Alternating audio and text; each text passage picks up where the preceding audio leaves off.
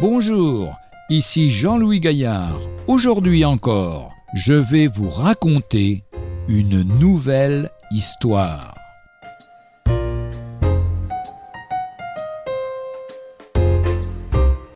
Empoisonnez mes vainqueurs. Pouvons-nous manger cette nourriture? La petite équipe de missionnaires, fatigués à la fin d'une journée de marche et de visite, pour distribuer leur prospectus, venaient de rendre grâce pour le repas que quelques villageois avaient déposé devant eux. Les équipiers se regardaient l'un l'autre en hésitant, chacun se posait la même question. Et si cela avait été empoisonné? Ils se trouvaient dans une région sans église ni croyants, parmi une ethnie connue pour ses pratiques occultes.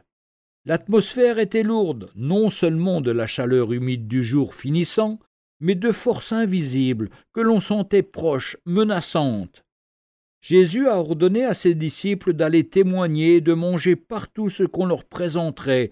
Donc, nous pouvons lui faire confiance. Eh bien, resterons-nous, puis nous prierons au lieu d'aller dormir. Le plat se vida rapidement, suivirent de ferventes prières. Soudain, un villageois s'approcha du groupe pour leur délivrer un message. Votre nourriture a été empoisonnée par un grand sorcier. Il a annoncé qu'avant le lever du soleil, vous serez tous morts. Nous allons prier toute la nuit. Les requêtes pressantes redoublèrent, implorant l'intervention de Dieu, non juste pour protéger les siens, mais pour qu'il se révèle puissamment à ces gens liés par la peur, l'ignorance et l'esclavage de Satan. Vers quatre heures du matin, un homme surgit de l'ombre, en proie à une agitation et une angoisse extrême. Il se jeta aux pieds des équipiers.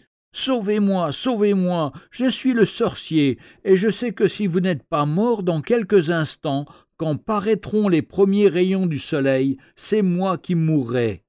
La sorcellerie se retournera contre moi. Ayez pitié, dites-moi ce que je dois faire pour être sauvé. Dieu avait répondu et agi puissamment.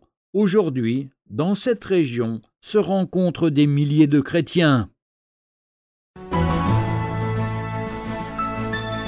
Retrouvez un jour une histoire sur www.365histoire.com.